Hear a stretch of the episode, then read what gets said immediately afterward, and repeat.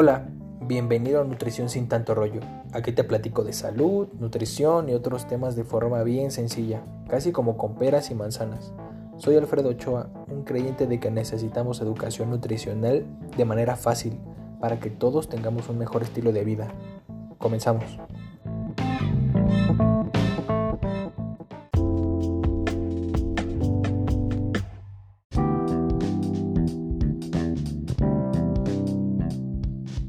Hola amigos, ¿cómo están? Bienvenidos al segundo episodio de Nutrición sin tanto rollo. El día de hoy pues les contaré un poco sobre las bebidas azucaradas, en especial pues el refresco, y algunas maneras de superar esa adicción que tiene a todo el mundo loco por el azúcar. Bueno, en México una persona consume alrededor de 163 litros al año, estos datos pues los expuso una experta del Instituto de Investigaciones Sociales de la UNAM en 2019, así que no son tan viejos. Pero pues los datos en realidad son de una universidad de Estados Unidos.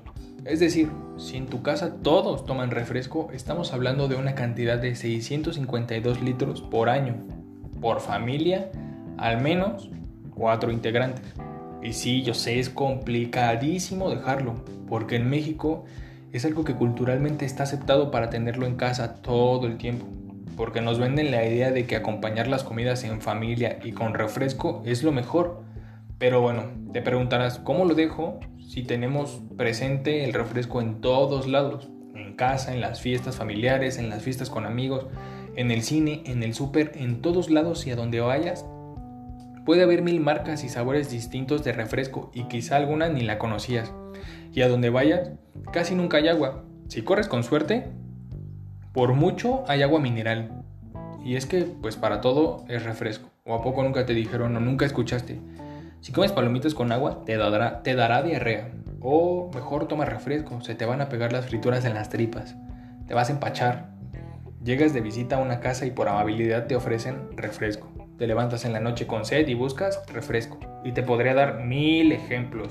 Además de que ya sabes que tomar refresco provoca diabetes tipo 2, te mancha los dientes, te descalcifica los huesos y te trae problemas renales.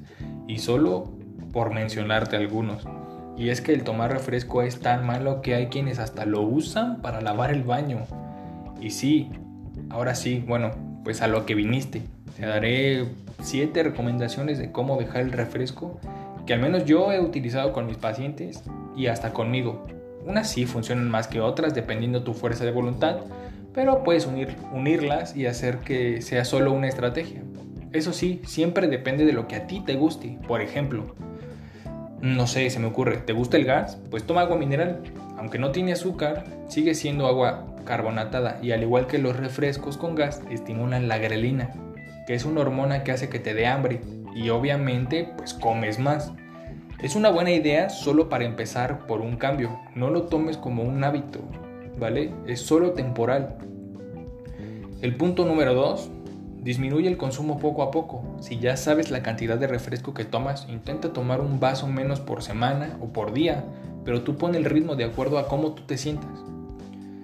Si llegas a tu casa, este es el punto número 3, si llegas a tu casa con mucha sed y calor, pues que lo primero lo que pienses sea en agua natural. Muchas veces pensamos en el refresco y el refresco por lo dulce lo, que, lo único que nos causa es tener más sed. Y entonces no saciamos esa, esa sensación y tomamos más refresco y más refresco y se vuelve un ciclo vicioso. Entonces intenta tomar agua natural para tratar de compensar esta parte de la sed y el calor. El punto número 4 es intenta hacer agua de fruta natural, sin azúcar, obvio. Yo sé que este punto es más difícil porque, ah, qué flojera hacer agua natural. Prefiero ir a la tienda por el refresco. Entonces, eh, es un poco complicado, pero este, este punto eh, funcionaría más si tú te concentras en apoyar también a tu familia, si sabes que hay un problema como tal en tu familia de que no tomamos agua, de que siempre es refresco, y todos esos aspectos pues intenta hacer agua de fruta natural para que también la tomen en cuenta y también se puedan tomar un vasito, ¿no? Y que sea también intercambiable con el refresco. El punto número 5 es intentar con refrescos light o polvos para hacer agua. Esto solo es al inicio, pero para empezar a dejar la adicción del azúcar. Si tienes hipertensión o alguna enfermedad cardiovascular, pues este punto no es para ti, ya que los refrescos light tienen mucho sodio y mucho sodio en el cuerpo te puede causar un problema mayor. Entonces, pues mejor limítate a este punto si es que tienes alguna de las dos características que mencioné. El punto número 3, si quieres dejar número 6, si quieres dejarlo de un día para otro, pues puedes hacerlo con mucha fuerza de voluntad. Eso sí, puede ser que fracases en el intento y el ánimo pues se vaya para abajo. Mejor pues ve lento pero seguro. Porque cuando nos prohibimos algo o alguien nos prohíbe algo, siempre la tentación está ahí de hacer lo contrario. Y entonces casi siempre tendemos a perder. Entonces pues por eso no te recomiendo que lo dejes eh, de un día para otro. Pero pues si en ti funciona este, adelante, dale. Eh, el punto número 7 y el último Suele ser o suele pasar que los momentos en donde más tomamos refresco es en el horario de comida o cena. Incluso hay quienes hasta en el desayuno. Porque pues se acostumbra a poner la botella al centro de la mesa y de ahí puede servirse cualquiera.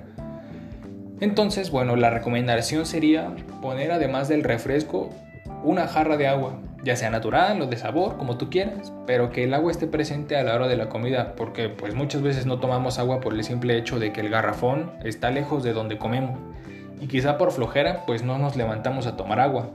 Entonces, bueno, lo ideal sería acercar agua en el horario de nuestras comidas. Y pues ya, con estos tips pues no pretendo o no estoy diciendo que dejes el refresco definitivamente, porque en la sociedad en la que estamos es muy complicado. Sí, puedes dejarlo completamente y estaría perfectísimo, pero si no, solo aprende a vivir con el enemigo. Por ejemplo, si sabes que el domingo tienes una fiesta toda la semana pues decídete a tomar agua, natural o de sabor, sin azúcar o incluso té. Siempre trata de elegir un día para tomar refresco, pero sin abusar, no rompas el logro que ya llevas. Seguramente pues, has escuchado de la metáfora del cigarro. La dicen en un libro súper famoso y dice algo como pones la cosa que te puede matar entre los dientes, pero le das el poder, pero no le das el poder de que te mate. Justo así es con el refresco. Cuídate siempre, sobre todo si tienes diabetes, hipertensión, resistencia a la insulina, que es como una prediabetes. Y también si tienes alguna enfermedad renal, trata de no abusar de las cosas que te hacen mal. No está mal que tomes refresco de vez en cuando, pero no te excedas, porque si todos los días necesitas una dosis excesiva de refresco, entonces ya tienes un problema. Que la felicidad no dependa del tomar refresco, no, que si no te puedes concentrar por no tomar refresco o que si la comida no sabe igual sin el refresco, solo son pretextos, ¿vale? Entonces, intenta. Y si alguno de estos siete puntos no te convence, quizás es porque ya estás predispuesto a no dejarlo. Intenta alguno, intenta hacer alguna de las recomendaciones que te doy. No solo son sugerencias de cómo empezar, recuerda que solo son sugerencias de cómo empezar. Recuerda que la efectividad depende 100% de ti. No olvides que los cambios tampoco se dan de la noche a la mañana. Si ya empezaste a hacer alguno de los cambios saludables, felicidades. La neta es que ya comenzaste con lo más difícil. Y sí, y siempre toma en cuenta el acudir al nutriólogo, porque puede ser que sí empieces tú, pero siempre necesitamos del apoyo de un nutriólogo para que tu compromiso pues pueda ser mejor y mayor.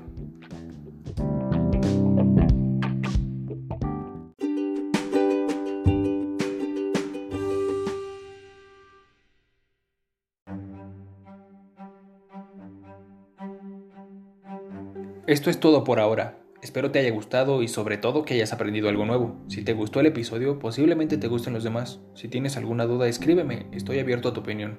Recuerda que puedes seguirme en Instagram como arroba nutsinrollo o suscribirte a mi canal de YouTube, Nutrición sin tanto rollo. Muchas gracias por escuchar este episodio y nos escuchamos y leemos pronto.